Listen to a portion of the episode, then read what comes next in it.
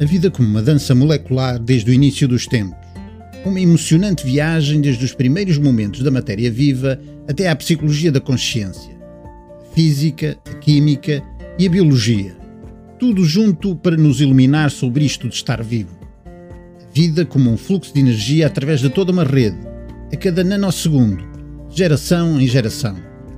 Os genes dentro desta rede metabólica viva. O metabolismo central com 4 mil milhões de anos e os genes como guardiões. Para Nick Lane, eminente bioquímico, a busca do cerne da vida e da morte girar em torno do ciclo de Krebs.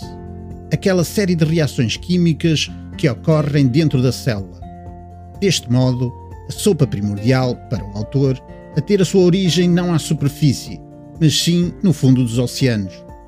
Primeiro, o metabolismo ou os genes, como bioquímico, ninguém entende que a resposta parece estar no fluxo de energia biológica.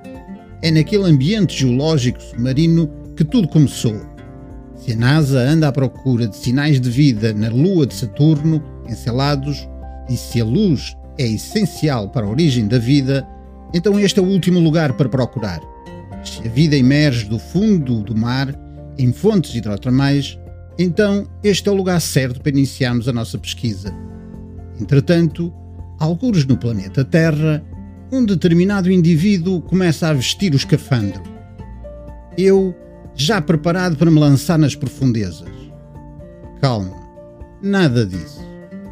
Boas leituras.